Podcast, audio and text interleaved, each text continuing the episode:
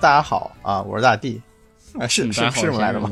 好久不录节目了，呃大家好，我是 啊，大家好，我是十四老师。嗯啊，我们今啊这天邀请了次我们迎来了一个新的嘉宾，对这位嘉宾，其实最早用其他的方式登录过我们的节目了。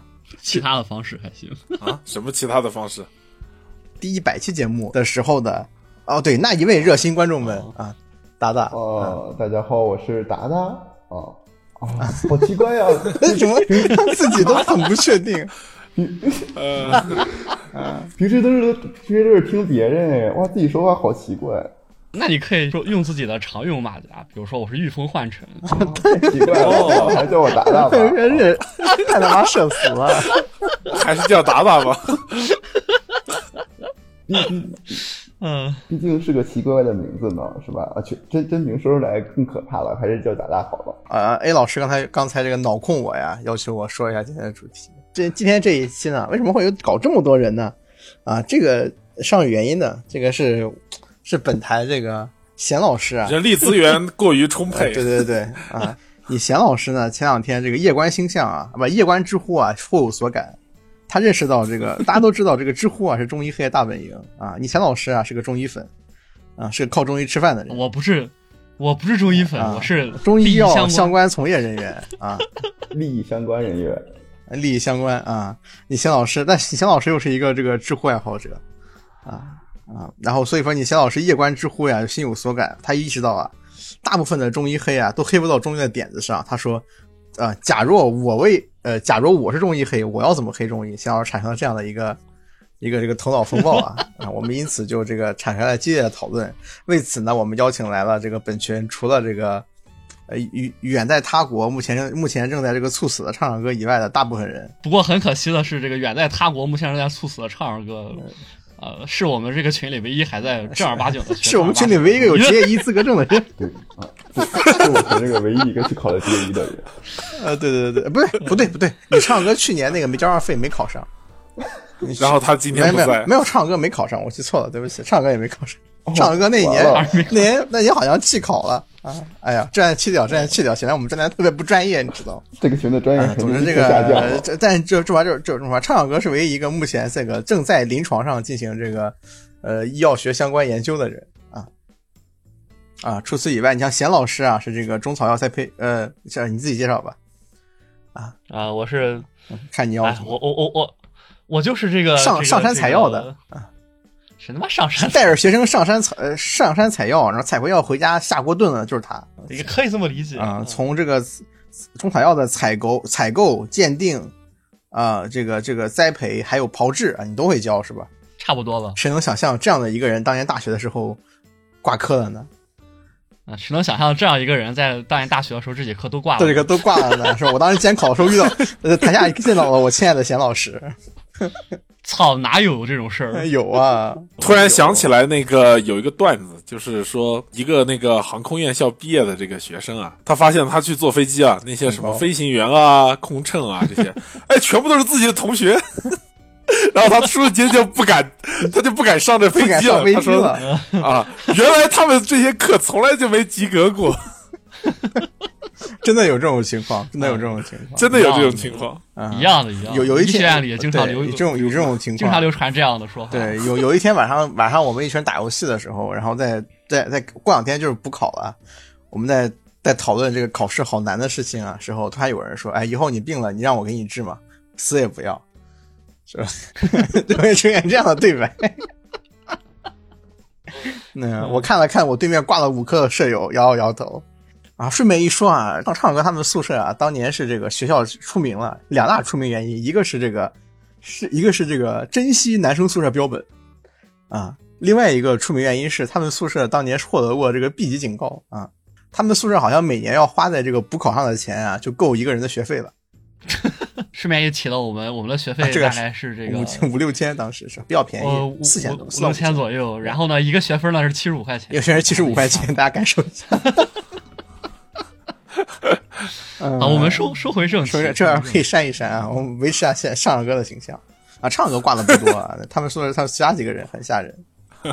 总觉得我们这个这个电台自过之后啊，之前大家还有什么医疗方面的这个可靠度啊，都下降的不知道去哪了。你们去医学院要最重要的，真还是一堆好朋友啊，是吧？你需要结识一些学霸。你看当年对当年我想起来，当年我们考试的时候，畅哥来找我要用点，我说你们不早考过了吗？畅哥说我重修。收收收 收一下收哎呀啊！啊，总这个黑其他嘉宾的环节到此结束到此结。束是我们黑黑其他嘉宾，请 付费节目的时候黑。啊啊，付费节目，付费节目啊，所以说我们要首先就是第一，我们第一位啊，第一位这个重量级嘉宾啊是仙老师啊，相关从业者啊，第二位呢就是这个这个我们的达达啊，达达为什么这个参加达达参加呢？其实很简单，因为达达就是一个不折不扣的黑中医，比所有别的所有人都是都苗正根红啊，是没有人比他更懂黑中医。啊，这个啊，为什么呢？因为达达现在位于黑龙江中医药大学，简称黑中医啊，这是一个非常弱智的谐音梗啊。啊不，这个我扣钱。需要需要这个在此特地更名一下啊，我们学校的简称叫龙中医啊，虽然江湖上不这么称的就是了。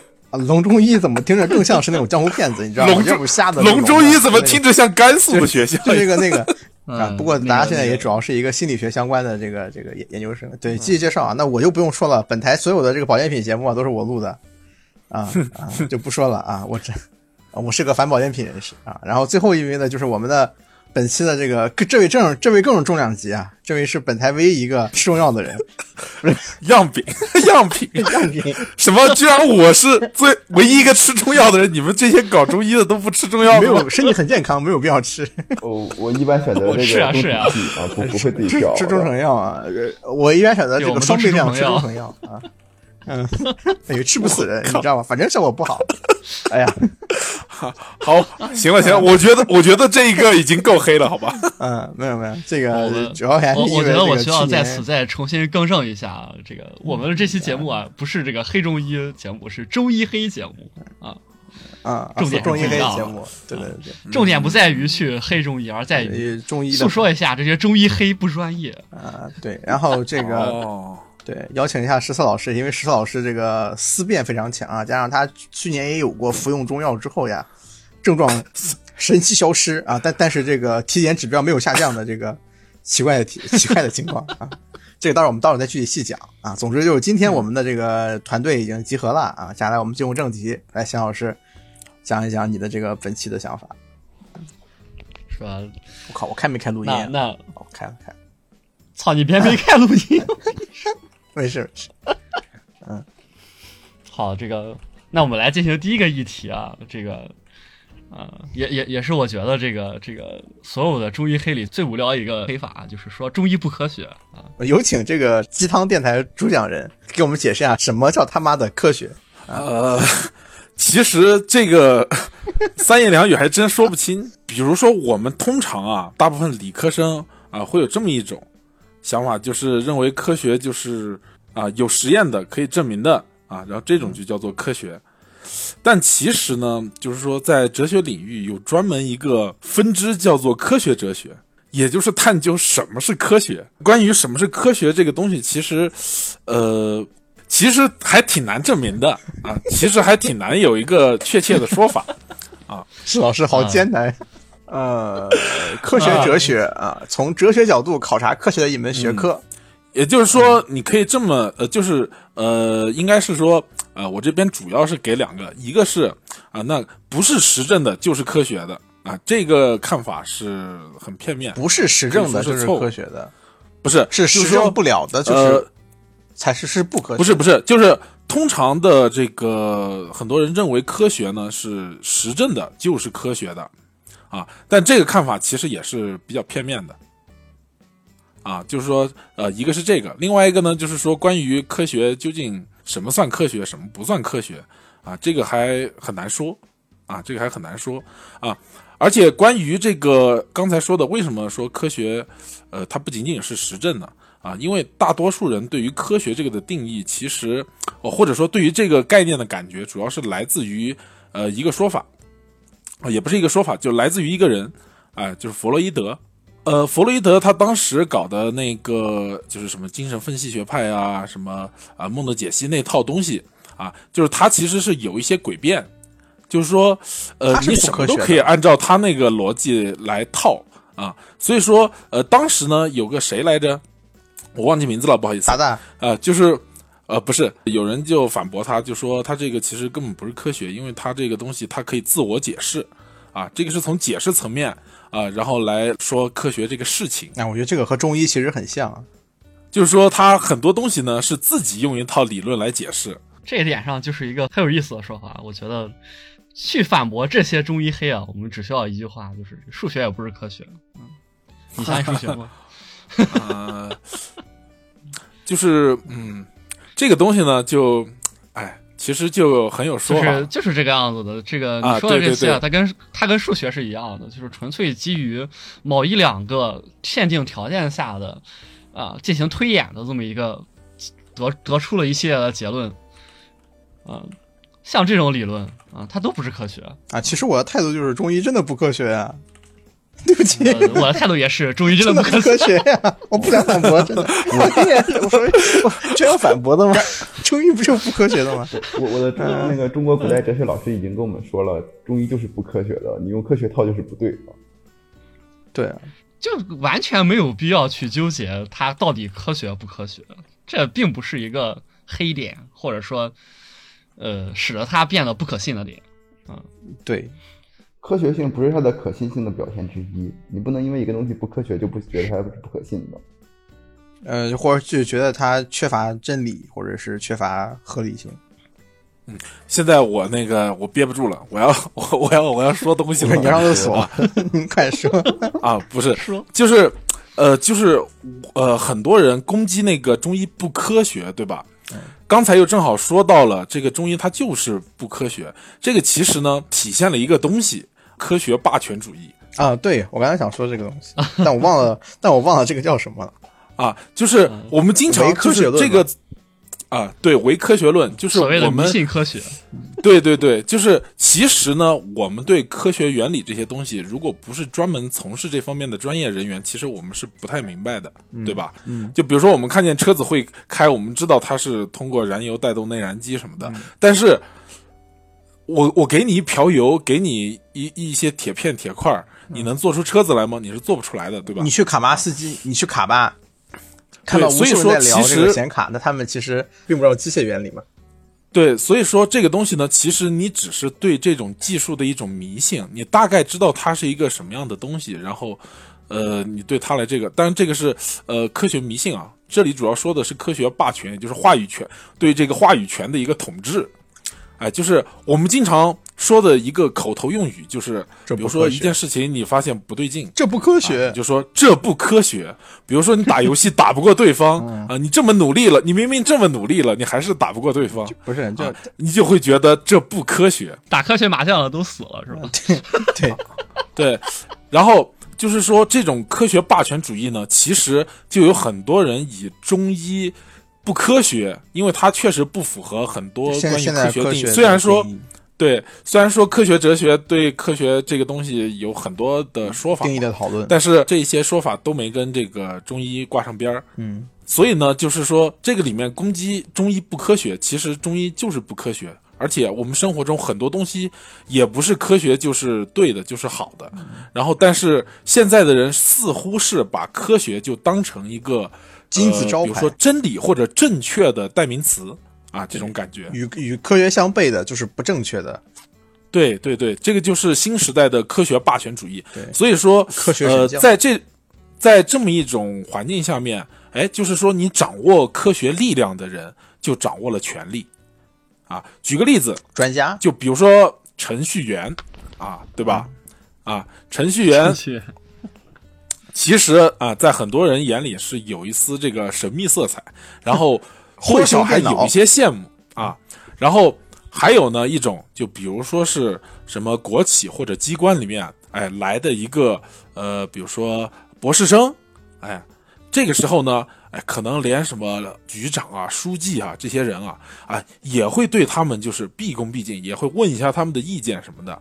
哎，他的职位威望这种传统的，我们认为是权力是 power 的东西，他可能还没有获取，但是因为啊，呃，有学历给他的这个科学性啊啊做了一个做了一个这个背书啊，然后他直接天然的到一个新环境里面去，就天然的具备一定的权利。怪不得你之前想考研，呃，哦这段删掉。哦，说到说到考研，我就不得不聊一聊这个。你知道我国这个中医学的最高学府叫什么吗？啊，叫中国中医科学院呢。对中国中医科学哦院，不不是中国中医研究院吧？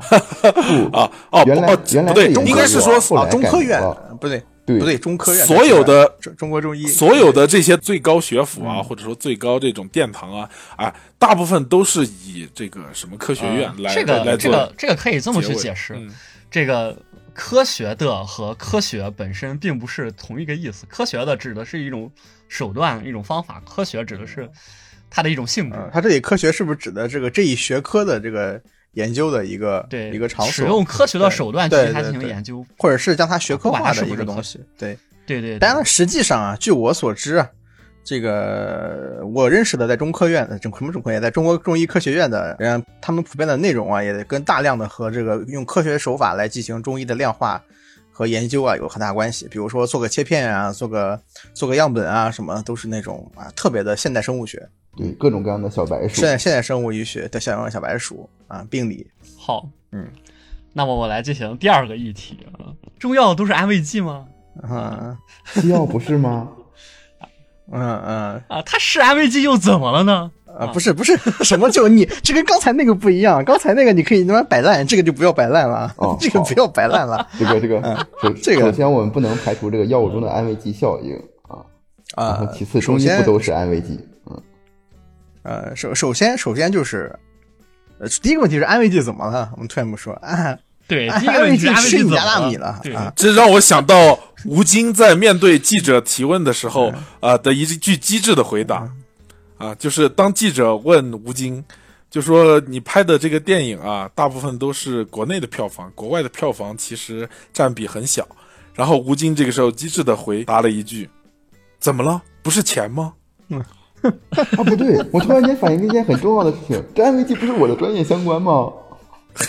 对呀、啊，对呀、？”哦，对啊，对呀、没有，就是对首这个你有发言权。首先你要正视安慰剂这个东西，它确实是具备，呃，这个从结果上来说，具备对患者的这个身心、呃康复情况有着良好的一个帮助的一个东西，啊啊，这是第一点啊。所以说这个安安这个安慰剂并不是有错的啊。当然，你可以说的安慰剂的话，那我吃淀粉跟吃这个也也不是没有，也不是也不都可以嘛。啊可以，但是同时呢就是这个是药才可以。对他需要相信，对你需要将这个东西加以魅化，实际上是一个这个很复杂的一个过程。第二点就，魅化是什么呃祛魅的祛魅的反向嘛，我祛魅祛魅起了个词，不不不不不不吃 完的，这个词你不要随便用，你不要随便用。说完的，说完的，太怪说了。完的啊！我就觉得这个词很色啊，呃，呃的确很那个色，过嘉年华节。色情节目是吗？呃呃，色情节目，嗯，是是怪这样的啊，是春节是色色的节日是吧？它这，但是实际上啊，这个因为啊，因为这个中医一定程度上它是个症状学，它不完全是个现现代医学或者是循证医学的思路啊，它是一个以症状体症状甚至都不是体征啊，它是有大量主观症状在在内形成的一种这个诊疗呃诊疗体系。那么也我们讲叫辨证不辨病嘛。对对对，那么也就是说，实际上在很多这个治疗情况下，你最终的反应疗效的方式是你的症状进行改变。那么这个症状进行改变，就和他这个病理进行和他这个正常的病理情况进行改变呢，其实是有出入的，啊，其实有出入的，啊，比如说这个我们啊，这也叫我们今天要石思老师出来的一个本职工作就出现了。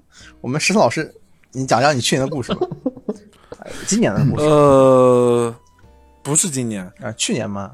嗯、是去年吗？还是前啊，年？去年，去年，前年年，前年没有这个群前年都不认识前年前年这个圈已经不还还还这个群因为还还没有跑团呢。啊，好好好。然后，呃，首先哈，我觉得那个应该我喝的那个药啊，应该不是安慰剂。啊、对，啊那、这个肯定不是安慰剂，里面有大量的我们认为应该慎用或者是含有毒性的药物。慎用禁用。毒药是不能安慰人的对是这样，就是说，呃，我其实我自己呢，有因为有一些生活习惯的问题，加上一些遗传的问题啊，嗯呃呃，比如说生活习惯问题，比如说熬夜啊，然后经常和人撕逼啊这种哎，然后就导致身体出现了一些呃小小毛病啊孙。老师提其中，呢，最让人这个痛风原来是这么高大上的疾病吗？嗯，你就啊呃，我我我我要说一下啊，根据我对石老师多年的研究啊，石老师这个人其实非常贪吃啊，饮食不是很有节制。太怪了。啊，关于痛风这个病呢，不讲太多啊。总之就是说，呃，需要忌口。然后这个病其实严格意义上它其实不算病，应该是代谢系统有一点这个缺缺陷严格。上说是他然后产生的副那些相关的并发症带来了很大的痛苦。对，所以呢，他没病，他怎么治呢？其实就没法治。然后很多得痛风的患者呢，啊，当然痛风我觉得我可能不用做太多介绍，因为我现在身边三四个人。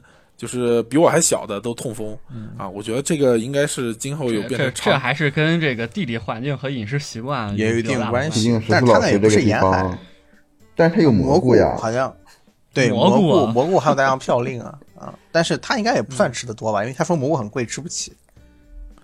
呃，我主要是不是那么爱吃啊嗯，，痛风其实跟遗传有很大的关系。以上是这个叫啥背景呃，然后但是，呃，痛风它虽然不是病呢，但是痛风导致的高尿酸会导致这种关节疼痛对啊。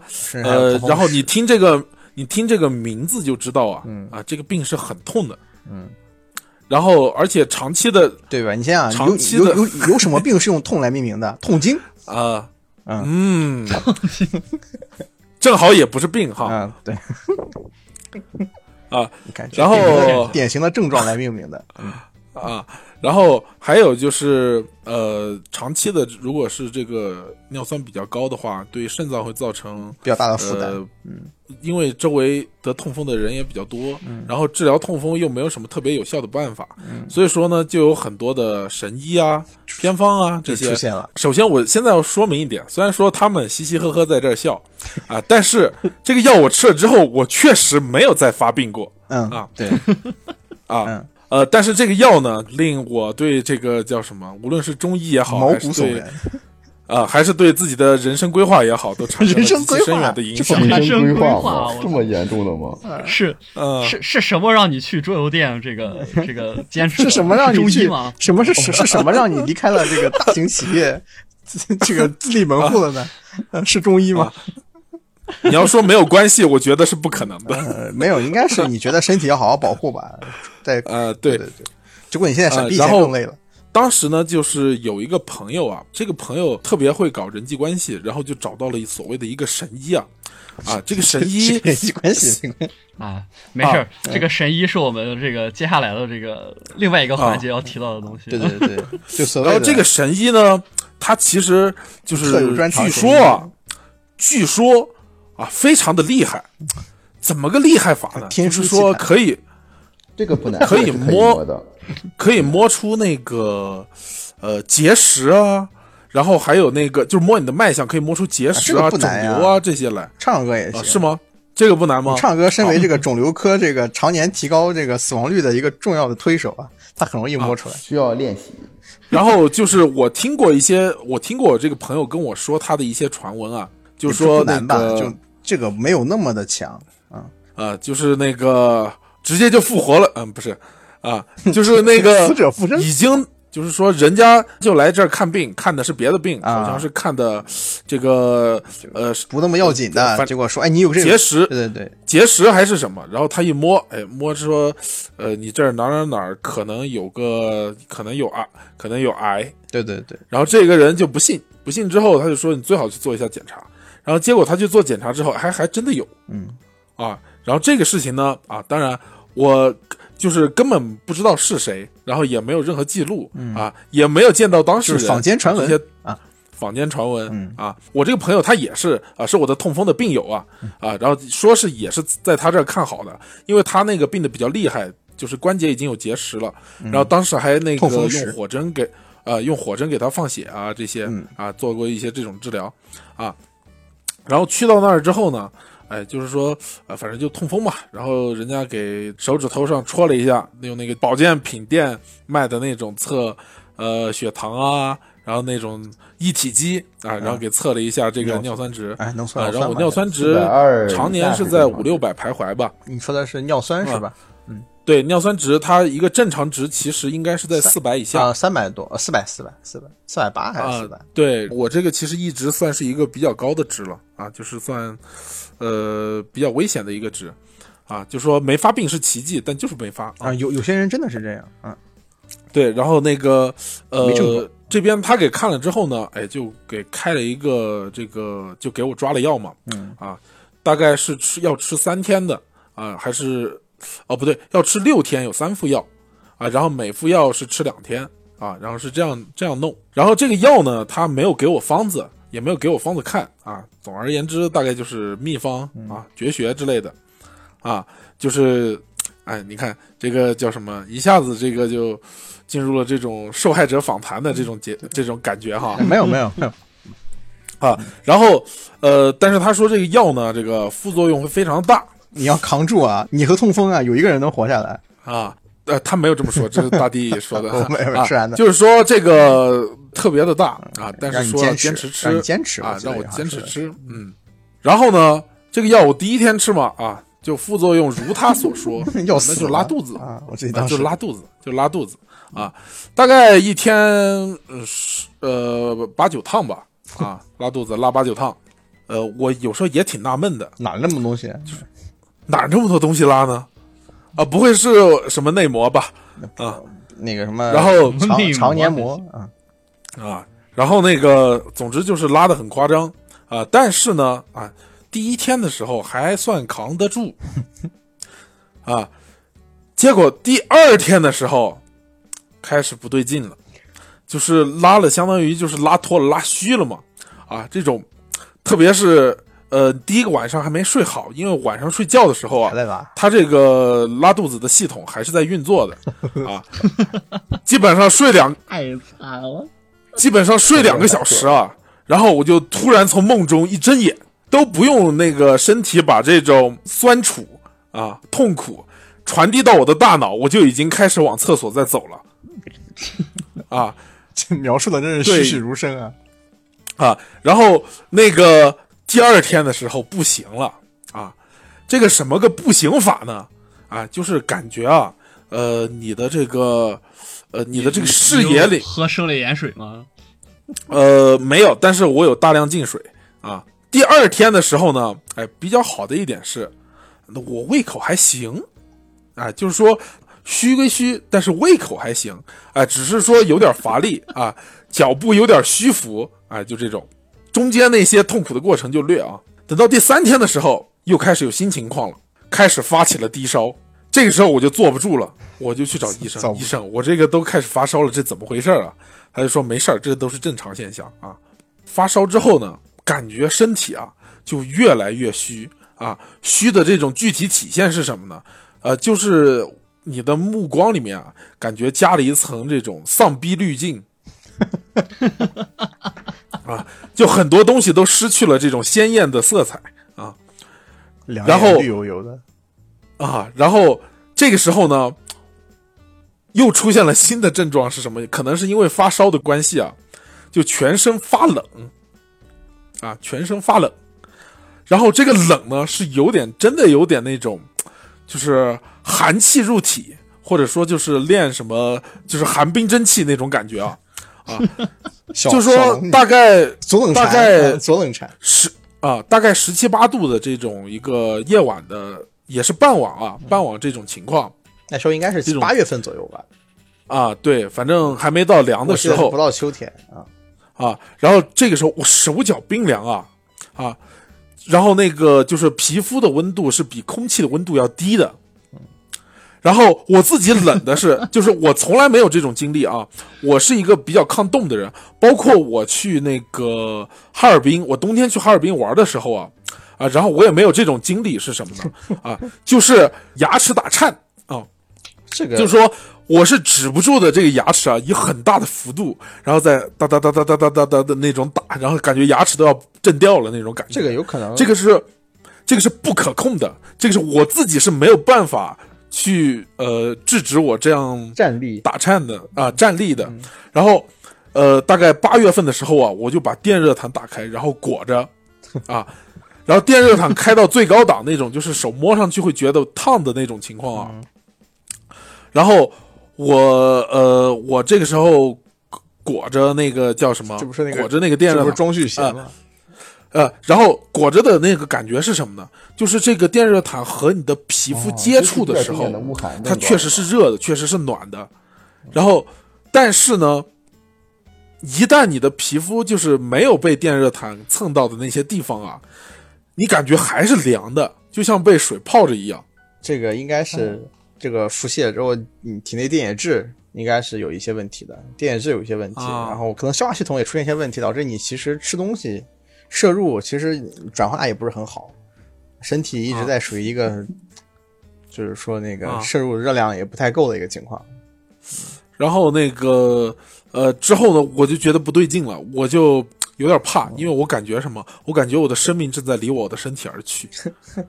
啊，哎哎，老师前两天不是发了一张那个那个两个高达重重叠在一起，一个是透明版的，一个是 一个是普通版的。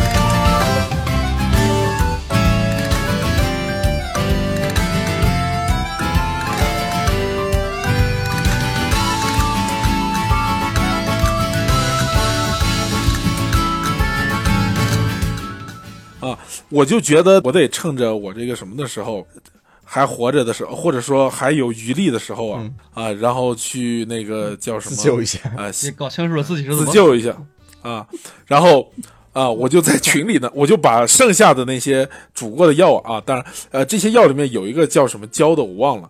啊，然后这个药给我印象很深，因为把它煮了。啊，把它煮了之后，它就糊锅。然后糊锅之后，我无论用酒精也好，用什么也好 啊，然后都没有办法把它从锅上弄下来啊。然后那个呃，就把这些药材呢，就是全部拿出来，然后放到群里来看啊。主要还是想看一下我是死在谁手上的 然后你发现不止一味药啊，啊。后来发现想想要我命的人啊，比我啊想要我命的药方啊，比我比我想象中的要多。不。是哪一位的问题啊，是。但是说实话，就是呃，当然最后啊，虽然说群里的各位亲们啊都建议我不要喝了，但是在这个建议的时候，我已经喝到第五天了啊，然后第六天呢还剩还剩一锅药，我想了一下，嗯，喝掉算了。然后过着过日子，哎然后扛住了，扛住了。请听众们，请听众们不要模仿，不要模嗯，仿。不是你这个这个事情就属于我们的这个后面的真正手把手教你如何黑中医当中的这个，对对对，这呃我们要讲的这这个当中的整个这整个故事里面有大量的这个点可以聊啊。对对对，虽然说这呃石老师说下结果，它的结果还是很好的，就是之后啊，呃，其实结果我不确定好不好啊。渡劫了。啊，那个那个是这样，就是 我喝了这个药之后，确实啊，啊，这个药还挺神奇的。就是说，我是属于那种痛风不太发，但发起来就要命那种我。记得你曾经呃还那个被迫吃过秋水仙碱，呃，对，对，然后差点死呃那个感受，那个感受也是像死一样啊，那个感受秋水仙碱也是典型的妈有强烈毒性的东西，你知道吗？呃，应该是说，呃，这个上过初高中的生物化学、生物课的，应该都听说过啊用这个应该都知道嗯导植物的这个多倍体形成，我操！呃，对，然后总之就是，其实因为我也是老痛风了嘛，所以说一般来说在发之前，我会感觉有感觉到这个对对对。有感觉，然后我这个时候就会马上开始喝水啊，然后去走路出汗呀、这种，啊尽快的去会去做一些这种事事情然后甚至呢，就是说感觉快不行了的时候，呃，也会提前吃药。其实提前吃药基本上就是提前吃那种消炎药，嗯。啊，然后基本上是可以避免避免它发作，不是利尿就是消炎药，炎药，比如说那个呃那个布洛芬这种。哦，非甾体消炎药嘛，嗯，啊啊啊，然后那个呃，但是呢，就是说从这六天的这个叫什么呃 炼狱中脱离出来之后，之后呢，然后确实就没有再发作过了，就是包括那种预兆也没有了 啊。但是呢，我自己测自己的尿酸呢，我也买了个那种尿酸啊一体式啊对对尿酸、血糖、血压仪。哦啊，你给我有有连接吗？给我发一个，我现在觉得家里这个不太好使。呃，我啊，一会儿再说，一会儿再说。然后那个我测了一下，我发现我的尿酸值还是算比较高，还是五百多，嗯，就是说它没有降下来。然后这个时候我问医生，然后就是我问那个大夫嘛，然后那个大夫就说，啊、不会，你多那个叫什么啊、你你你回头再测一测，隔两天再测一测。啊，然后但是后面其实按他的说法，就是说，因为这个药的这个威力过猛啊，然后之后呢还要在他那儿去服几服那种就是调养，就是之前之之前是那个虎狼之药啊，以以攻坚为主啊，这个啊，然后对对对，然后这个呢，就相当于是要修补一下，对对要修补然后这个修补的这个我就没有去喝、啊，因为怎么说呢？因为也是觉得怕呃有点儿有点怕啊。然后照这种治疗方法究竟能不能行？因为我觉得之前你们跟我说过一个，说中医有一个叫火什么火神派嘛。火神没有派，没有，我们当时怀疑是火神派嘛，这个但是啊对对对最后是不是来啊了得出来结论？呃，我觉太得。可能思想上会有一些类似，但是不一定是。你。看他的这个大夫本身和他的这个病人们是不是都火神派长得黑黑的、瘦瘦的？然后其实就是我觉得他的病人是不是都很喜欢他啊？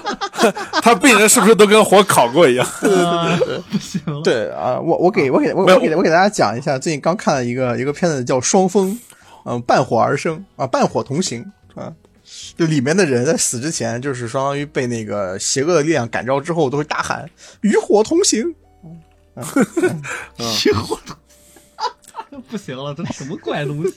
啊，”。嗯，后面按理说应该刺激不大的这个调养的药，我又没敢去吃啊啊。然后其实我现在怀疑我身体可能出现了一些问题已经受到了一些伤害，啊，但是我不知道是什么，所以我觉得我应该趁着这个，呃，我们还 ganky 的时候啊，去做一些 happy 的事情 啊你明明有的救啊，你别这样。啊。当然，我这个身体状况之后，我可能要做一次就是西医的，呃，要做一次那个比较全面的，就我自己出钱再加项。嗯，你这个年纪了，一年做一次，三年做一次大的，一年做一次小的。总之，这个事情呢，啊，暂且就这么过来了，嗯啊，我也没有死。然后那个叫什么 那可那可真是了不起呢。太了不起！啊，我也没有死。然后这个目前显性的来看，问题没有多大啊。然后但是呢，就是说，呃，之后长期来看会不会出问题呢？我觉得可能运气好的话就不会，但是肯定是有一些隐患。可能可能可可能到时候有一再犯痛风的时候，可能就是一次那个生离死别了史无前例的这个巨大痛风。嗯呃，我可以在这里先把遗嘱就是我现、啊我现在就是会想一下，虽然没有写过，就是说如果我死了之后，我要把我这些东西药分给谁？说的跟这个，不要把这个药说的跟这个这个猎人里的那个第二零头子一样，很怪。嗯，啊，每天过一次体质啊。如果是大失败就暴毙。没有，我倒觉得你需要这个偶尔去关注一下自己的这个尿酸，然后再看一下这个痛风时的形成情况。它现在不疼不等于不长，嗯，对，呃，对，确实有这个问题。我比较担心的一个情况啊，就是说这种情况，呃貌似不怎么严重，但其实还挺严重的。就是比如说他下狠药啊，把这个痛风导致的这种关节炎的这一个根子给掐灭了，然后我就没法以疼痛来判来作为这个对来判断我的这对对对个尿酸值的一个指标了，就相当于你没有痛觉了，你不知道谁在用刀砍你对。啊，我们我们我们这时候说过嘛，我认为嘛，中医有很长的一个症状学的一个讨论。那么中医认为的治好就是把你的症症状掐灭，哎，你这里完比没说中医怎么去这个治人失眠啊啊？用这个重症安神类药物，重症安神药物就是是一个什么样的原理让人失眠啊？里面有重金属，吃完之后啊昏过去。哇！你重金属中毒了，你就昏过去了。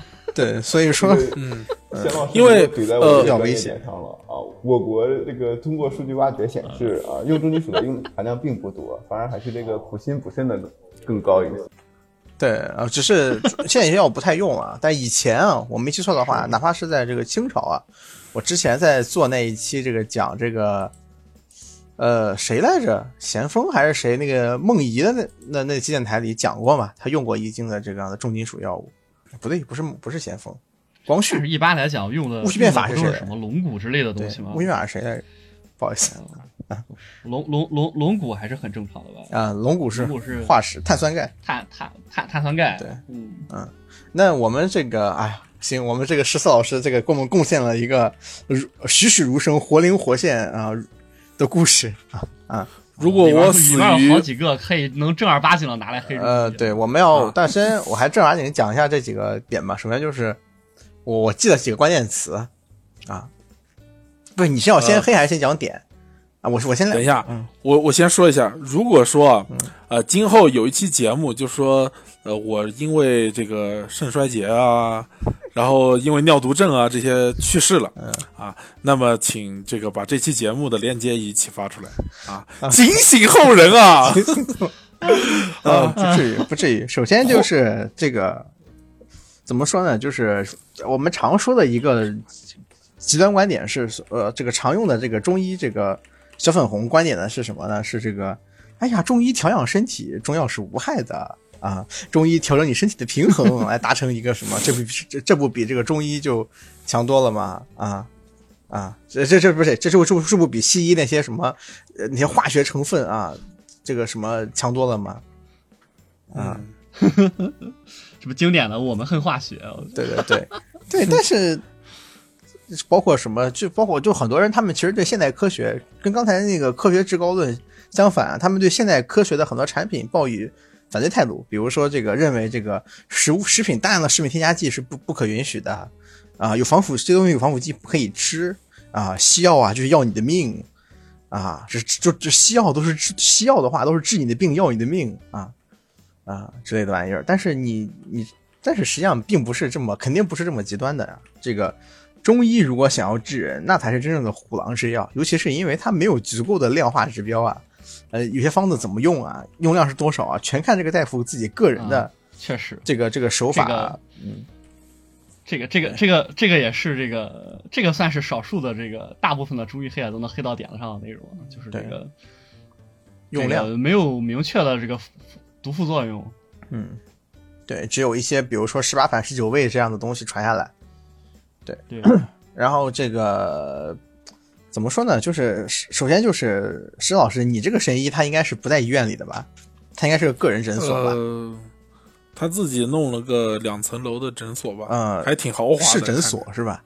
啊，呃，应该我不确定他有没有经进去应该能看到他的这个这些东西的。对比如说看不到那就应该应该是执执照之类的东西，应该是有的。这么大一个东西，想要查它太容易了，应该是有的。是就是这一种啊，嗯首先就是这种治疗方案啊，在目前的这个现代医院里面是几乎见不到的啊，因为你想想，这个在服用中药过程中有极大的痛苦啊。说实话，这是极在如果在医院里的话，是极其容易出现医疗纠纷的啊。所以说，就是这个这种这种这种以虎狼之药，或者说以这种重的东西让你服用下去，然后让你产生效果呢，在很多情况下是。呃，很多在医院里面，因为医院是个公共医疗环境啊，然后每个医生出现的医医疗纠纷都是要背很大责任，甚至失去工作的。那么实际上，久而久之，这些这个比较狠的手段呢，都会被去掉啊，都会被去掉啊。所以说这，你你这种虎狼之药，往往只能在这个现在的诊所里，这种以个人个体户为主体的一些医疗医疗环境内才会出现。为什么呢？因为弄出事就赔钱呗。啊，我每年我每年挣二十万赔，我每年我就做好准备，我一年挣五十万，我我拿好二十万来赔，我还挣三十万呢，啊啊，这是夸张了这个比例，这夸张，对吧？那那还能挣三十万呢啊？就这举这个意思，就是说这虎狼之药是在，而且诊所真会给你背书好了，往往来找到诊所的病人，他都是因为在医院在正规的公共医疗途径下无法获得很好的疗效，才会去来寻找这些所谓的民间神医的啊。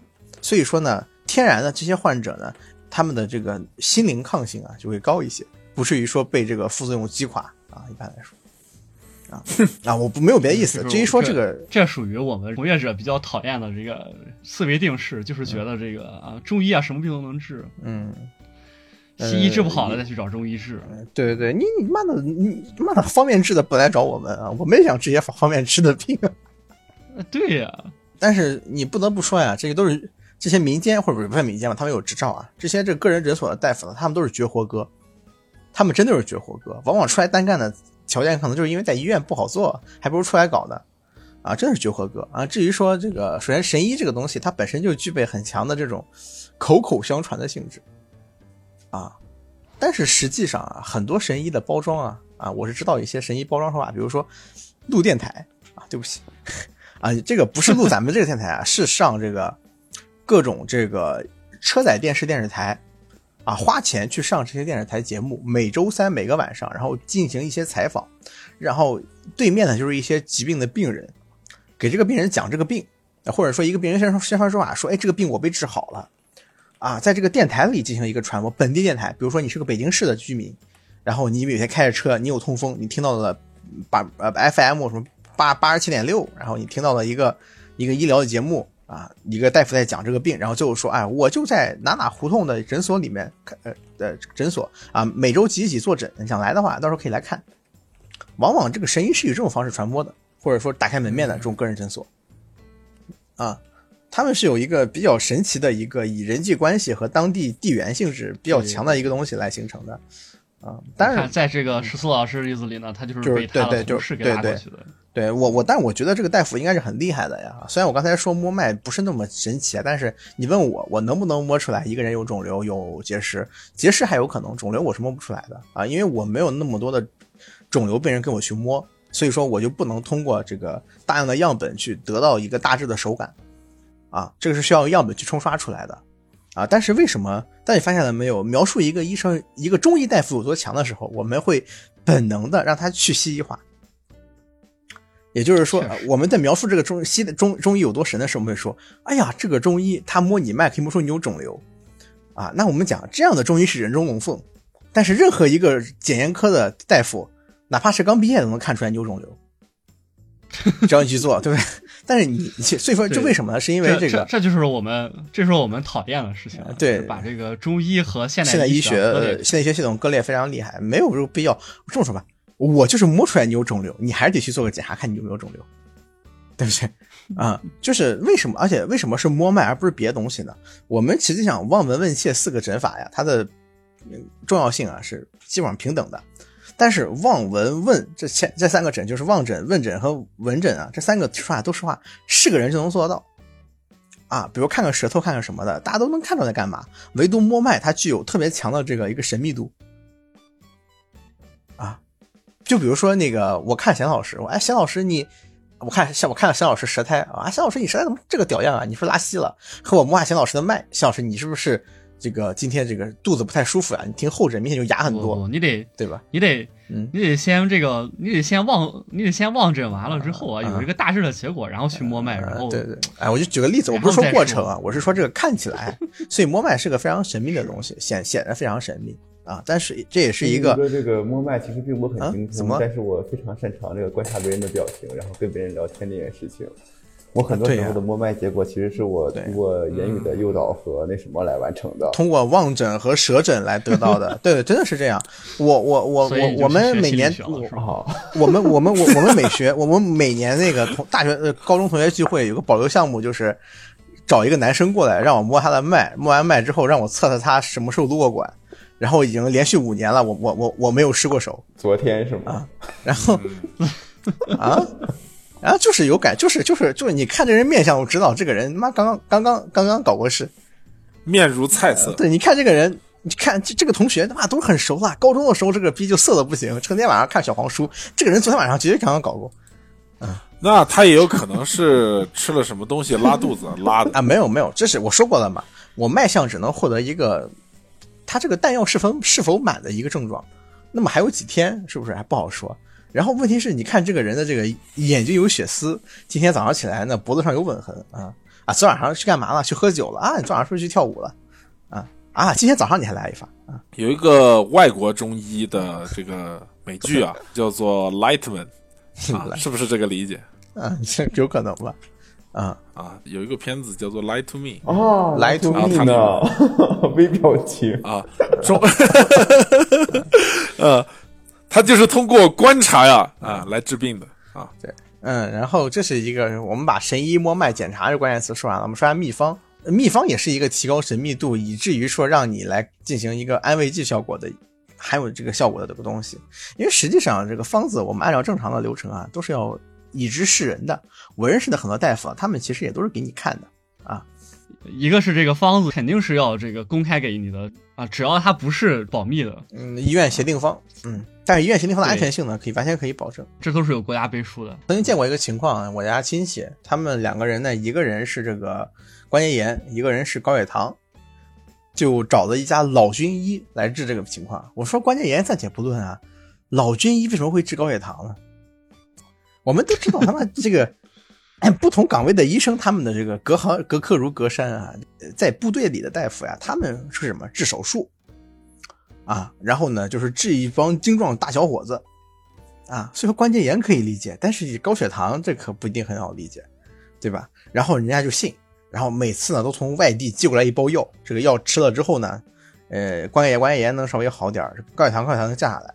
中草药嘛，听起来很好，对吧？就说哎，中草药嘛，无害，吃了不伤人。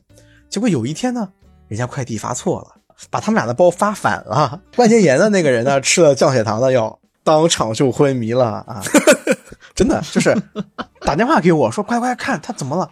我一看，我操，怎么口吐白沫，像是口水，口吐白沫，怎么叫叫不醒？我看瞳孔瞳有反应，瞳孔，我一看，我家里有没有血糖仪啊？没有啊，叫幺二零来吧。然后好像这个什么情况？你们测血糖吗？我说我也不太清楚啊。人家说应该是血糖吧，测一测，也血糖一点六，退针血糖啊醒过来了，然后看着我说怎么这么多人在看我呀？我说你晕过去了。然后另外一个人吃那关节炎的药倒没什么反应啊。但是我这位关节炎的亲戚呢，在吃了这个药六个月以后，脸如满月，背后胸宽，这啊典型的这个吃了激素之后的这个体征。激素后激素之后有几个体征啊？大家说，一个是满月脸，就是脸快速的发发胖。叫满月脸，这个叫激素肥胖啊，应该叫。呃，库欣综合症也会。第二个呢，叫做是，对对对，呃，库欣综合症，就是内源性疾病的一种。嗯，然后除此以外，还有这个水牛背，背特别厚。我观察了一下我自己，我感觉我是不是从小就吃了激素长大的呀？不，水牛背就是那个颈后突出嘛，背部肌肉明显凸起来，就你的背突然就鼓起来了，然后再加上这个脸如满月啊。除此以外呢，还有这个。向心性的肥胖就是四肢细而这个肚子大啊，或者说就是躯干大。我当时亲戚就出现了这个半年之内，这个脸又是圆的，就是以前是个很瘦的人，脸又圆，然后背又很厚。之后去医院的时候，医生也很惊讶，说你这个情况，我给你正经八经，我用给你用激素的话，我已经拿捏不住量了啊。这就是一个典型的一个情况，你迷信了一个你不知根脚的神秘的中医啊，然后你实际上是在开盲盒。你开出来一个像十四老师遇到了这样的一个绝活哥，可喜可那么你就能治，起码你的就可以可贺，你的症状获得的缓解。如果你开出来像我提到那样的一个这个治高血糖老中医的话，啊，你看什么下场呢？就是实际上他寄过来中药屁麻用没有，而为了体现这个药神呢，他们往往会用大量的这个很高剂量的这种激素类药物，导致以后你的身体对这个激素产生了一个耐受性。当你真的需要正儿八经用激素来治疗的时候呢，你都不知道该用多少的量，医生也很麻爪。啊，另外一个降糖的那个人呢，我也猜得到，恐怕是里面加入了大量的这个降糖类，比如二氧双胍来进行一个降糖控糖，本质上这个跟它里面的这个中草药没有半毛钱关系。我们当时在这个观察这个十四老师那个药那那一盆药的时候呢，我记得我们当时呃观察出来了大量的奇怪的药物，是当时钱老师找他们他们那个他们单位的，你是找你们单位的那种这个中草药鉴别的大夫是吧？啊，大夫来老师是吧？是呀，对，当时说里面有什么来着？有雷公藤，对，明确说是有肾有肝肾毒性的药物，啊，肝肾毒性的药物，它们主要特点在于，就除了肝肾毒性以外，它们的它们在体内代谢是非常缓慢的，就是以年来计算吧，就是它会存在你的肝肾内，很难排出，因而造成了一些肝肾的负担，嗯，往往可能这个服用者在几年以后发现体内还有残留。啊，所以说像这些药物在现在的药典里都已经被删掉了。呃，删掉了嘛？不是专门专门留了，但是一般不让用，就是有明明确的限量。对对对对对对，所以说这些药这些药是虎狼之药啊，这药典型的虎狼之药。我已经听不下去了。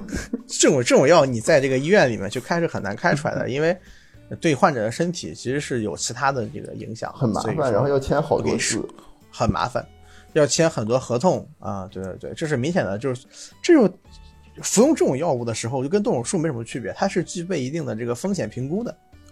我突然觉得身体有点不太舒服，别 别四四肢酸软，对这也是安慰剂的一种表现，腰肌乏力。我现在有鸡血疼是吧？有鸡血藤，有雷公疼，有对对对，有有有有有有熟地还是生地的，反正里面有很多这个苦寒的料啊，苦，比如说雷公藤吧，性味的话是苦大毒，对大毒啊，消炎消炎解毒啊，对，你看这个能用大毒的药啊，一般都不是什么好东西，我跟你说。反正我记得畅儿哥还认出来一个，呃，认出来一个什么来着？忘了，反正也是属于那种，你别说药店里找不着了，我听都没听说过的。啊，不对，就纠正一个纠正一个问题，这个中药学术语中“大毒”这个含义，其实指的是这个气味性能比较剧烈啊，麻黄啊，这个大黄和瓜地之类的都属于这种大毒的药物。对对对，属于吧，就是会被叫的大，刺激性比较强。对，刺激性比较强。这个雷，比如雷公藤吧，它的这个它确实是对于治疗这个类风湿性关节炎非常的有效果。嗯，但是同时呢，它，嗯，它它它它它是它是一个具有这个中枢神经系统毒性的药物。我看了一下，它会导致这个视丘、中脑、延髓、小脑的损害，引起肝、心的出血及坏死。临床证件越说越觉得它这个实际上的效果可能是让你感觉不到它疼了。没有没有，不可能不可能不可能。临床所见一般中毒症状有头昏、心悸、无力、恶心、呕吐、腹泻、腹腹痛，呃，肝肾区疼痛、血愤。啊！但我这不是 我已经在写遗嘱了，这不是反，我真的已经在写遗嘱，反向哦，好像没有，好不是，确实很有道理。因为这个，那个医生就跟他说了，吃完这个药之后，你可能就会发烧啊，你可能就会怎么着？可能有有劲很大啊，对。但是它确实对类风湿性关节炎是有很强的作用啊。这这这这肯定是在加强这个类风湿药药的这方面了。是类风湿啊，你们不是痛风吗？它有没有是痛风的效果？这都是都 都是自身免疫类疾病差不多的，差不多的。呃，肯定有用，肯定有效，肯定有效。对，所以说都是关节炎。对它这个有肯定有这个，所以说是个症状学，你知道吗？中医的症状学在现代医学系统下，很多东西是相对的，一戳就破，你知道吧？就所谓的啊，感觉不疼了。为什么我突然想要录这个电台呢？是因为在知乎上看到了一个哈佛大学的研究。这个对于这个电针的那个，对对对电针的这个，然后看到很多中医黑在里面说，这个起到效果的是低频电刺激，不是针灸，也不是穴位，是低频电刺激啊！你现在去这个三甲医院，谁还给你针灸扎呀？全都是电刺激，好吗？不是，没没有，不是，是扎上之后加上电，然后就走了，等二十分钟才起啊！一一点都没有传说中那种正正好长时间那种感觉了。对对对，我你们脑补的刑侦是什么？是电视上那种那个纤纤玉手啊，或者是那种这个拿拿拿拿个大手啊，先烤一烤。对，拿拿那个针，然后最起码消个毒，然后扎进去一捻，然后能看到这个针在你手上如这个野蜂飞舞啊，换个词，如凤凰凤凰展翅啊，书法娴熟，你能感觉到这个呃体内有股热流涌动啊，这个窜麻的手感自针扎的地方沿着这个四肢百骸啊。这个流向全身啊，但是实际上的情况是，医生掏出一个这个塑料管，把针放在里头，用自己留长的大拇指甲在你皮肤上 K 了个十字，拿针怼上去，弹进去，然后嗯，怼进去，拧两下，然后吩咐旁边那个实习生说接上电，然后你看实习生掏出两根电线来给你绑上，然后打开那个，然后开始拧，有感觉了吗？没有，嗯，哎呀，有有有啊，就这么大啊，然后说，哎，那我先走了啊，二十分钟给你起。然后你就你就看到那个针在你身上蹦蹦的跳，你就走了，啊，然后你看那个仪器呢，是一个这个发黄的塑料壳，啊，生产日期呢很可能已经到了这个二零二零零五年。不要问我为什么那么熟悉啊，我当然就是拧那个器材那个人。而且你要是说这个杨教授啊，治网瘾啊，他差不多也就是用这样的。但是也不能说这个我国的针灸已经已经都是这样了，还是有各种各样的这个绝活不是不是不是，就接接接电针是有没有问题？电针是一件非常常见的事情。对。实际对的，是对的，只不过显得比较 low，但还是绝对是对的。我跟你说，我他妈有多少只手啊？此两眼或百臂，什么虽百臂或千手不能忘，是吧？我就两只手，我病人有八个病人躺在床上，我怎么给你每个人都捻一遍？没有那个时间，用电针可以很好的代替这个效果，而且效果可能会更好。因为现在的针灸，我们形而上的说，它有行气的部分，它有行经络的部分，它有针，它有针下感，它有说。啊，我通过我注意力的集中来扎，引起一个很好的针感，提高疗效，有这样的一个玄幻部分。但这个东西不可证，把这方去掉之后，它就是一个针刺入到身体的某个部位，产生相关的这个生理生化症状的改变，只要脑上就行了。你你你用手去捻和你拿根针去接上去，效果是没有什么大区别的。这是完全可行。我我们的这个前面这个中医黑的错误事例啊，已经足够一个多小时了。没事，反正不是我剪。我可能先告辞一步了，因为我觉得后面我可能不太插得上话了。啊，没关系，没关系。你你遗嘱写好了之后，如果有我的部分，你也跟我说一声。呃，有的电视给你啊，真的吗？我也想要。我这就这这就给你下毒。嗯，拜拜拜拜啊！真的还有电视吗？我 好感动啊！好的，你什么时候死？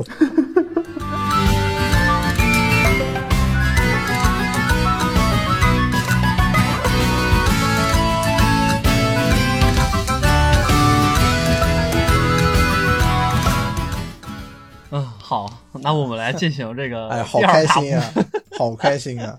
啊，录节目好开心，录别人的痛苦太开心了。哎，大家好，我是老 A。嗯，是的老师呢，按照大一老师的那个吩咐去做文字工作了。啊，已经去写遗嘱了。我们将场上的石老师作为祭品，偷偷召唤一名 A 老师进入战场，将石老师送入墓地啊，然后这个什么，在 在在在赛场上标记一个遗嘱指示物，每回合周一个 D 一百。当进入这个大成功大失败的时候呢，这个遗嘱指示物自动触发，啊，将他的彩电呢分配给我。A 老师进入守备状态。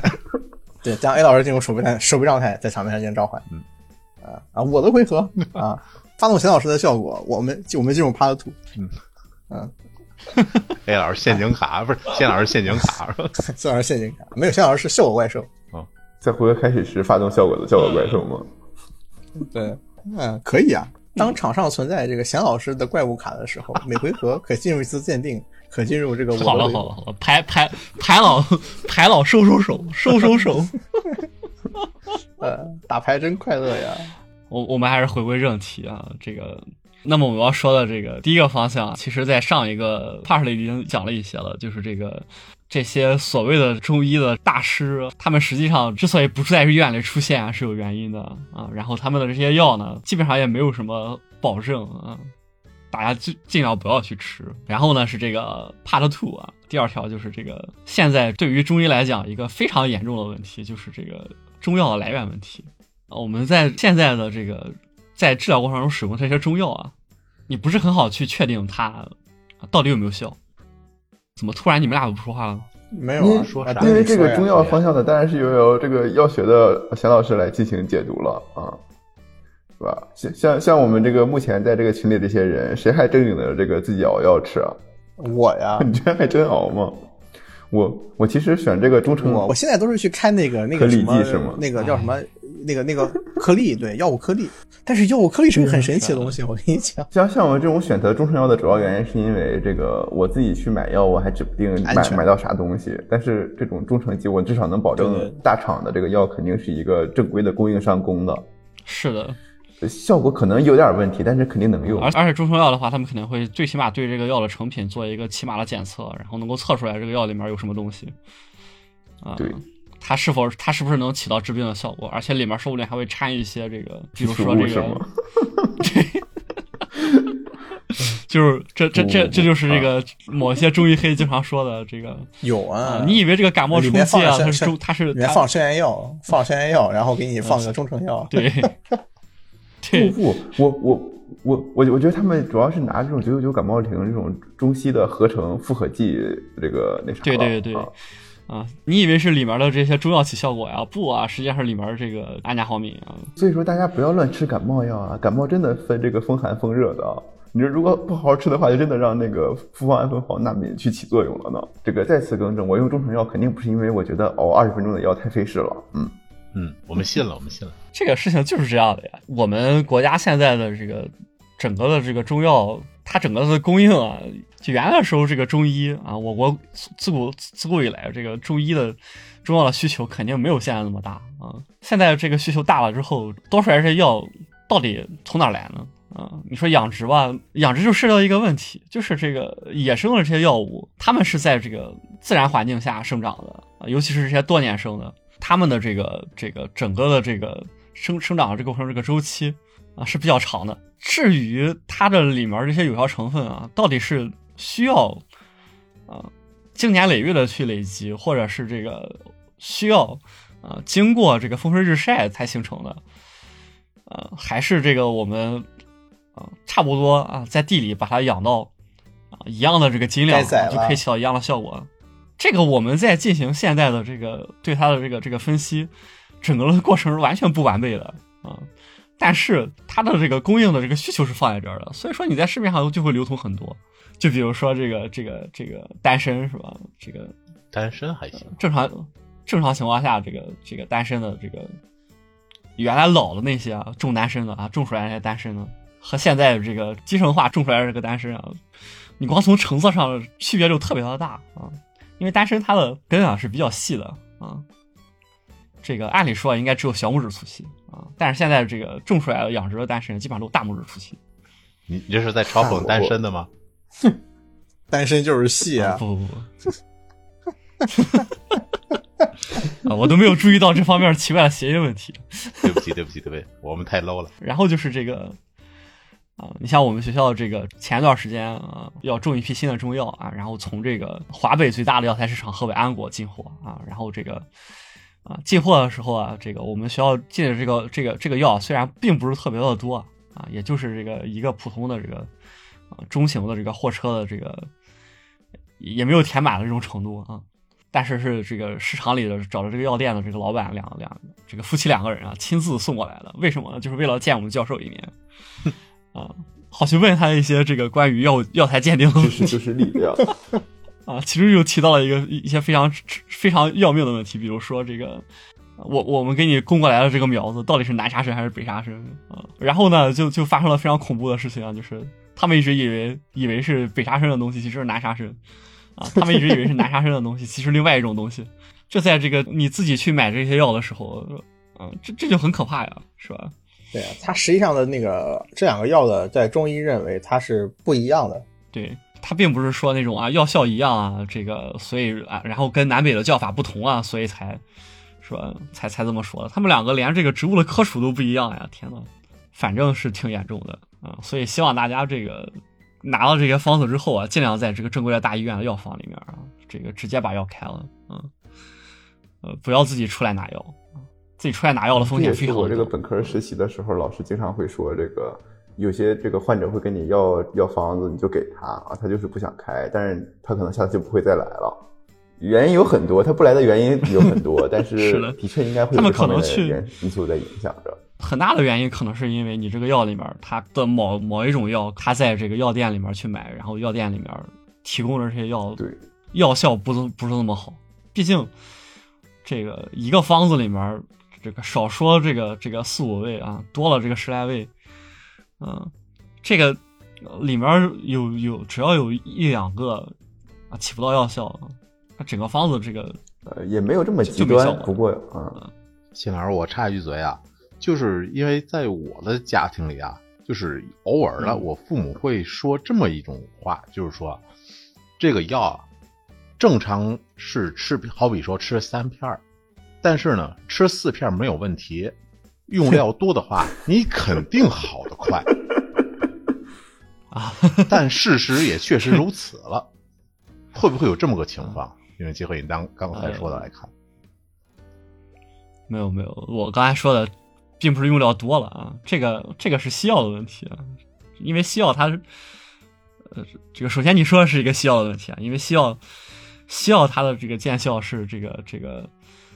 是它，它，它，它这些药物这些成分在这个通通过血液运输到这个相应的部位，然后再起到相应的效果。然后它有一个半衰期，啊，然后，然后这些这些，所以说他会给你，他在这个上面给你提供的这个每一次你吃的这个剂量，主要是 OTC 啊。如果你对处方药这么做的话啊，那那可能会起到一些相反的效果。啊。如果是 OTC 的话，他他是会考虑这些问题的，他不会给你做的这个。就是特别的精确，所以说你多吃了之后，它它药效确实可能会好一些，而且很多 OTC 它上面都有都有注明说什么，如果你症状特别严重的话，第一剂要加倍。对，这个反正是很常见的啊。然后然后我刚才说的这个问题主要在于不能确定这些种出来的这些药它们的质量啊，这个质量主要在于药效可能会下降。这个药本来应该种在海拔这个一千五百米以上的地方，他们在山下可能七八百米的地方租了个找找了个找了个苗圃，然后种了，啊他妈的就没药效了啊！植物就这样的。不，其实还很关键的一点是，贤老师说的是这个，他种的这个药保证这个种物种是对的。啊，对，他甚至有可能物种都不对。对，因为嗯，很难辨别，尤其是药物拿来之后，它是一个晾干了的样子，你知道吧？对，尤其因为做成切片之后，就很难再看出它到底对对对是啥了。啊，你去你去你去这个药药店里买的药，全都是切好了的，他不可他他不是说给你看这个药的这个这个全部的形状。嗯，如果就像刚才说的这个那那两个，它们不是同一个科的植物啊，你把它们两个的这个这个呃活着的这个这个本体还没晾干的这个带叶子拿过来，我也能看出来这两个不是同一科的植物 啊。但是你把它们全部切晾这个晒干了之后切上片儿。这个你真不上显微鉴定，你真鉴定不出来啊！这就是我，这是我们说的这个这个药方面的问题。这个这个这个对中医来说，这个这个真手把手教你如何黑中医啊！你只要对任何一个这个对任何一个中医行业的人说这个，他们都会哑口无言啊！当当然，如果你你想去找事儿的话，这个你去找几个相似的这个切片拿过去啊，大大多数也都认不太好的啊。对，如果你是真的存存了心考究，就是我给你讲一下这个，你知道那个呃药物分子，就那个显微镜鉴别药物的那个课叫什么？那个课叫什么来着？秦老师就叫显微镜啊，显微鉴定课嘛。我跟你讲，这个我一个朋友啊，也是药学专业的，中药学专业的。他们当时那个，他们当时实验室老师说呢，我们当时到时要考你们大概这么几批药，显微式鉴定，嗯，你要你要二十分钟以内出结果。那你那你你知道他们是怎么过那个考试的吗？啊，嗯偷把实验室那些药全吃了一遍，把所有味道寄过来。老师说拿显微镜下去做的时候，他们从拿显拿那个东西蘸在舌头底下尝了尝，根本就不是鉴定出来的，你知道吗？根本就是他们是先尝出来的，然后根据那个尝出来的结果开始编他们的这个简单那不太行啊！我们我们我们 我们当时这个课考的时候，考的是混合粉末，是混合粉末是吧？是混合粉末，看来都学精了。怎么可能给你考单一粉末嘛？真是。没有，他跟他跟我讲的，他说当时全班同学把那个实验室的药快吃完了。这个鉴定，说实话，就主要也不是说它是不是这个药，而是这个药它本身是不是可能就没有效果。国家是有过是有过这么一个东西的，它是出了一个叫这个 GPA 的这么一个这这么一个标准啊，但是监管真的问题问题很大。所谓的到底药材到底是什么呢？对吧？实际上，这个包括那个药物颗粒，其实就存在这个问题。药物颗粒直接会让那个药物的品相完全不可观，让那个实际上让是让那个医院相关进药材的人非常的头疼，根本就他们药物颗粒药物颗粒的话就无法保证中药的实际产地以及品相了，以次充好。啊，尤其是这个药物颗粒都是做过减毒化和去一些这个，比如挥发性成分的这个处理的啊。我曾经试过拿那个药物颗粒来做那个三伏贴，根本就不烫，根本不起泡啊！贴了之后什么感觉都没有。那三伏贴是要贴完之后，这个皮肤上有那个发烫的感觉吗，什么感觉都没有。但是问题来了啊，贴完之后有用啊，神秘啊，非常神秘啊，但是不起泡了啊，非常的怪。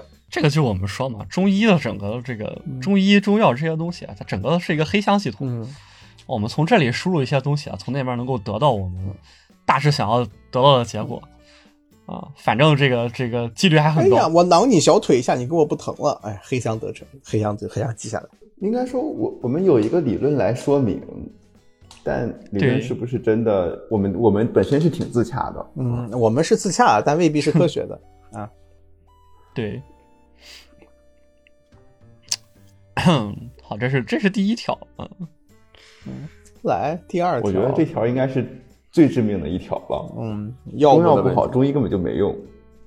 本来这个气机存药就有这样的呼呼声啊，不是什么气机存药啊，没错，气机存药啊用这个现在氧化那成分来。那你这个可以可以可以放到这个这条的第二小条，就是这个肺医验药这个事情，嗯，尤其是尤其是在青蒿素出来之后啊，继续说肺医验药这个事情啊，或者说青蒿素到底是不是中药啊？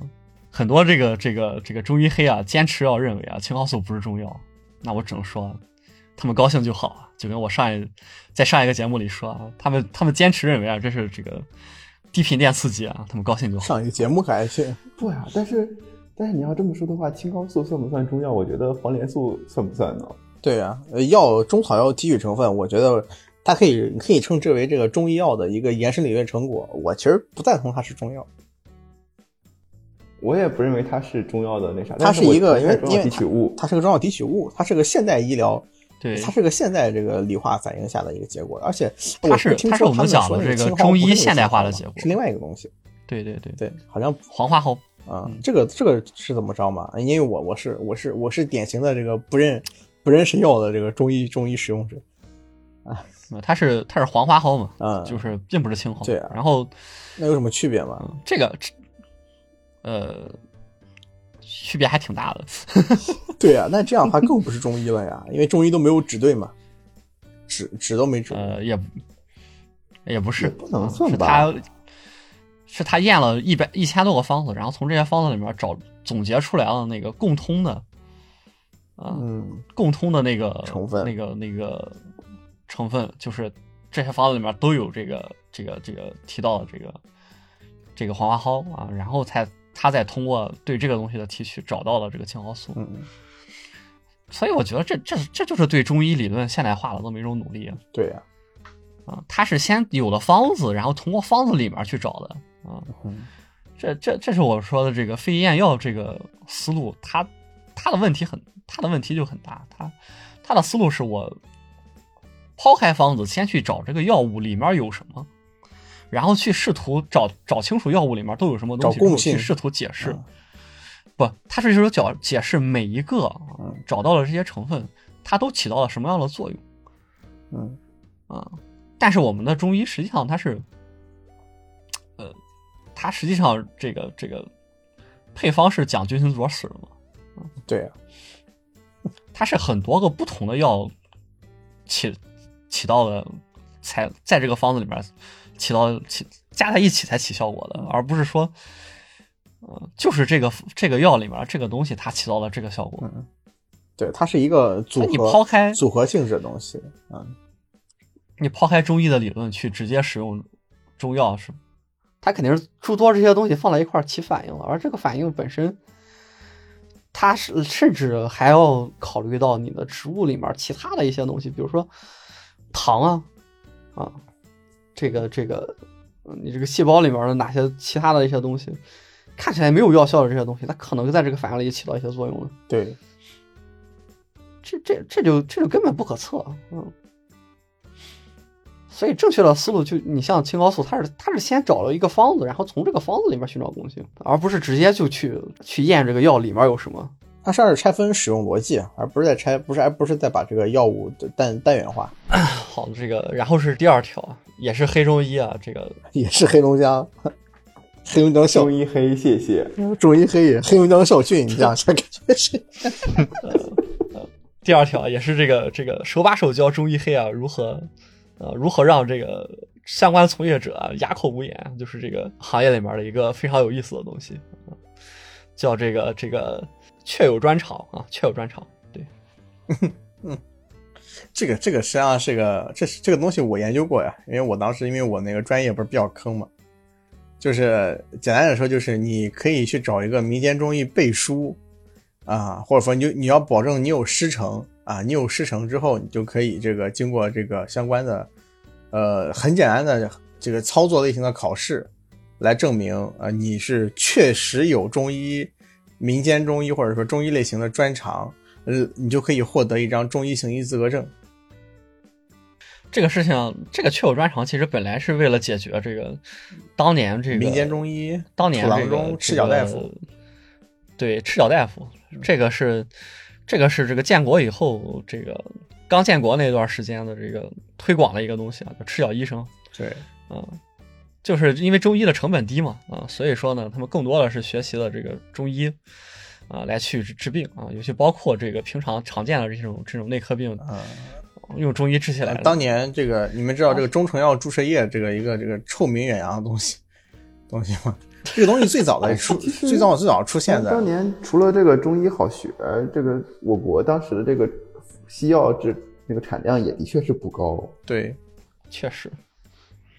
啊，然后，然后这些这些人呢，这些赤脚医生呢，他们在我们现在的这个呃越来越完善的整整个的这个这个呃医学的这个制度里面啊、是没有他们的位置的。所以为了解，然后他们确实能看病啊、所以呢，政府为了解决这个问题呢，给他们出的这个确有专长啊。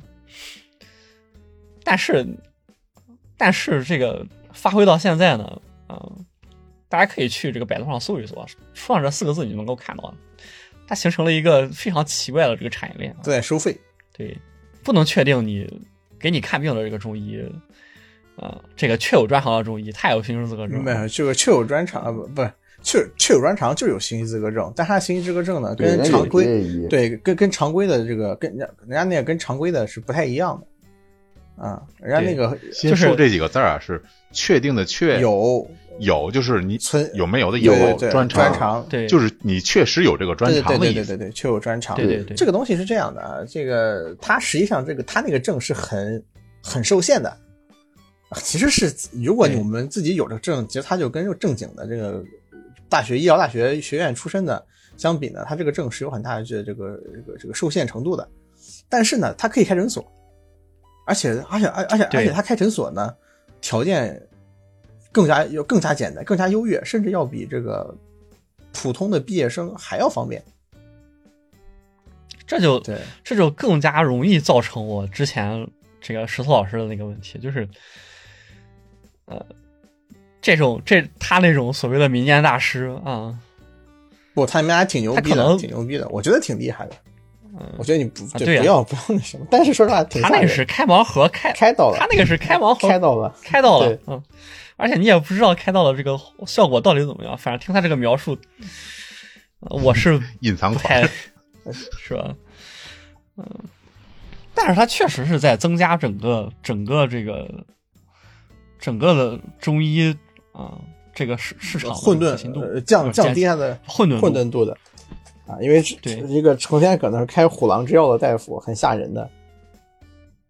对而且你去找这个大夫的时候，这个患者去找的时候，他真的不一定能遇到一个什么样的大夫。他真的是遇到了这样一个大夫的话，他本来是一个中医爱好者，可能就不是爱好者产生了比较强烈的啊，对，呃，当当然，因为你听那个描述是很吓人的中医的人被拽过去了，那就彻底变成一个中医黑了。是的。然后，然后这种中医黑还是那种这个怎么救都救不回来的类型。对啊，我当时迅先生一都是吃了这些药，然后这样了。但是鲁迅后来他还是让他家人用中医了。不是鲁迅先生那个，实际上他还是比较的客观的。对，他他是后来学了西医。他是后来学了西医之后，发现这个这个病不光中医治不了，西医也治不了啊，他就释然了。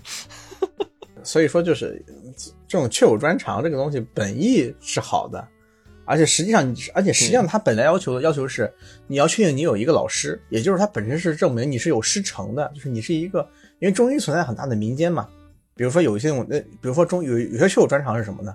是那种也是绝活哥，比如说家里有那么几种疗法，对于某几种疾病有有某某某那么几种疾病有很好的疗效，但是呢又限于自己的这个水平，呃，限于自己的这个出身。啊，就非科班嘛，他不能解决这个问题。确专长的目的也是这个东西，你明白吧？啊，但是啊、那那这里我们可以再提供一个这个可以黑到中医的痛点，但是这个黑不到点子上的这个 呃黑不到具体的点子上的一个一个黑法，就是啊所谓的中医啊不过是捧出来的啊捧出来的东西，为了提高文化自这个自信民族自信捧出来的东西罢了嗯，对，这这话真实际上的能播吗屌用没有。嗯，到时候我剪吧，甭管了。就说所谓的中医，所谓的中医，只不过是为了提高文化自己硬捧出来的东西罢了，啊，跟啊它有没有疗效啊，这个媒体都会报道它有疗效，啊，你看，你看这个新冠这个啊，这个所谓的莲花清瘟、嗯。啊，这个不是不是双黄连，是莲花清瘟啊，你可以你可以看看它的这个报道啊。啊，根本起不到这个治疗作用，只能缓解症状。这就使得这就使得你在这个平常啊这个不想去医院的时候啊，啊遇见一些 莫名其妙的人的这个几率变高了啊，但是实际上啊，确有专长很难进医院的呀，没有什么手段，一般是自己干门诊。而且最早的确有最早的确有专长也可以进，也可以进，麻烦麻烦考助理，然后转就是了。然后确有专长，实际上他一开始是允许你用外治法，比如说操作类手法来进行治疗，开处方权还是一开始不给你的，这还算是比较好。但是你但是只要给你门路了之后，就很好解决这些问题了啊！而且而且而且有大量的老中医靠这个挣外快，哎，我就把我的放出去，哎，就那种，哎，我放出去两万块钱，哎，我就认我就认为你有专长。主要是一旦涉及到了主观上的这个评价和影响和这个提供那啥，就完全就没有特别多的监管能力在里面了。我觉得这件事是这样的，那就没办法。你想吧，什么臭鱼烂虾都能要求，你也不能要求这个监管方对这些东西是吧全部都懂，那那成本太高了，这这其实也不合理。对呀。你知道现在在医院里面，这个每一个病是有固定的规范化治疗的。如果差的太多，你是要被医务科叫去这个重新了解情况的。哦，对，你说到这个想起来了，前几天在中在知乎上看一个中医黑的这个文章，援引了一个统计论文，去讲这个同一个病，同一个人的同一个病，在十七个在十六个不同的这个中医大夫的这个手下，这个这个。对论这个诊断下到底是定的这个症状是什么？这个病因是什么？这个怎么去治啊？这这这些东西啊，然后发现他们的这个呃有很大出入，一致性只有百分对出入性出入非常的大嗯。但是这种事儿的话，你结果治好了不就行？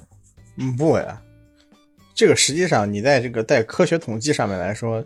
是出入很大，是很大的问题，是不合理的。对，所以虽然我们的确是有同名医治说法的这个规则在里面，但这东西说话挺车轱辘话的啊，这车轱辘话这啊不，你你今天强调我们的自洽是车轱辘话，你过分了，你是中医黑，确实，其实我觉得不是车轱辘话的事就是说你这一个病啊，去安排不同的大夫去治，每一个病人的状态也都不一样，就没法一概而论的。也不光有状态。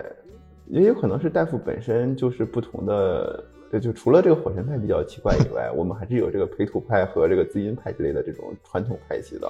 然后这些人就根据这个来去说，那你就你说这十六个专家哪个是伪中医？那那治不好谁治不好病谁他妈是伪中医？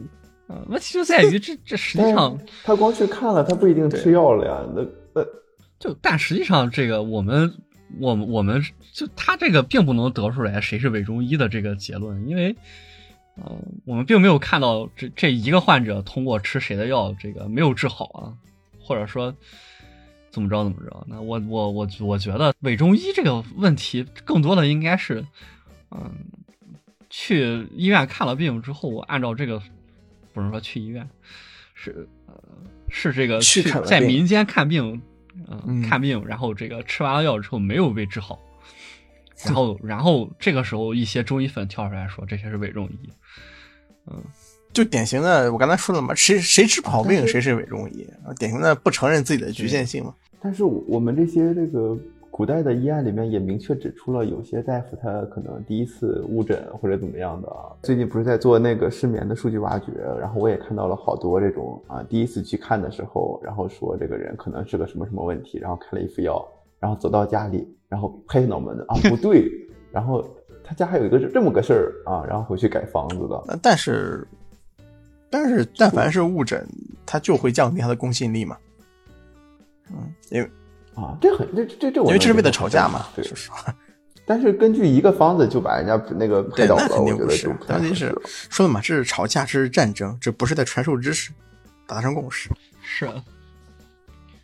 就本质上来讲，就就是这些人在阻止中医的现代化。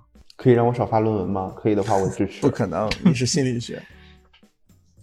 嗯，那么，那么在这里呢，也最后再给大家总结一下，为什么我们要手把手教大家去黑中医啊，做一个中医黑啊？是因为我们认为这个中医本身，嗯，它首先第一，它不是跟现代医学相互对立的啊，中医本身它。就应该嗯努力的去跟现代医学融为一体啊，嗯，从一个啊所谓的什么替代性疗法，嗯，来证明我们我们并不是一个这个替代性疗法，而是确实有用的啊，或者说是而是主要是优势学科存在存在优势病种啊，算优势病种。比如说这个，我们我们中医有这么多优势学科，但是这个仍然还会给人一种这个看不好的病才去看中医。比如说我现在家里家里这个什么肩袖损伤啊，那我。处理的非常的快，就快搞好了。这个东西，这至于像这种这种这种肌骨疾病，那中医就是优势学科。针灸啊，对于人体这个什么的，啊人体这个包括这个推拿的这个，相对于西方其他的手法治疗的那种优优优势，很明相当的明显。对你，嗯，不要去因为说我这个是这个这个中医黑啊，或者中医粉啊，这些这些，陷入到一个立场上的争端。这这个问题是非常具体的啊，具体到我们这些这个相关的这个这个这个从业者、利益相关人员啊，也能够立马就能够，就是只要想些想想想说这些事儿，立马能够从现实当中给你指出来一些非常致命的、非常就是会导致这个行业出现大问题的这这这这么一些纰漏在这里啊。也不会出现大问题。这些东西是我们甚至希望你们能够尽量的攻击这些点，以至于它有所改变。对，这些东西是完全是可以给别人看的，而不是像那些所谓的中医粉一样，就跳出来说这些人是伪中医，嗯，跳出来说虫草就是有用，嗯，这都是些什么例子呀？嗯，但是这些都这些是很常见的，嗯，啊，我们更希望看到大家这个能够。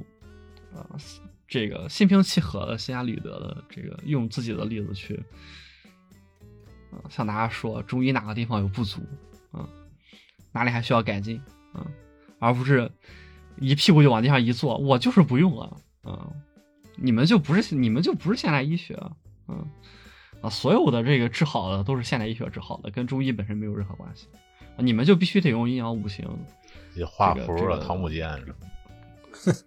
对对对，你就否则你就必须你就必须高神秘度。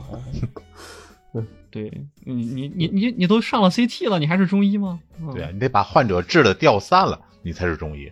嗯啊，你你你那个，如果真的有想听掉散的，那我就再努努力给你们掉点散，是吧？啊，这个让 A 老师继续催我录节目好了。其实其实咱录节目主要就是希望大家能够公平客观的去同时对待中医和西医吧。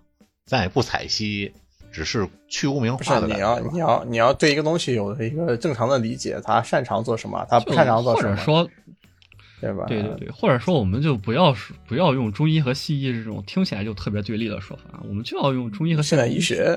对对，中医的现代医学化，它这么一个过程，还是不要使用中医和西医这种这种说法，根本就没有什么西医。对啊，西医西医早亡了。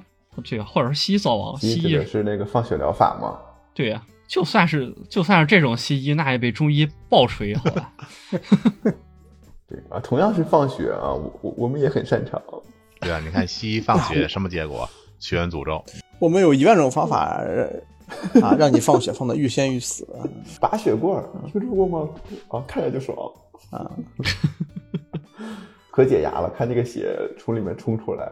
哎，反正差不多了，差不多了。大家如果真要跟别人黑中中医黑黑进行关于这个中医中医的这个讨论的时候呀，黑中 黑中医讨论的时候，大家可以拿我们这期节目的这个后半段啊，呃，举例啊，来来进行一个这个一个一个一个驳斥啊。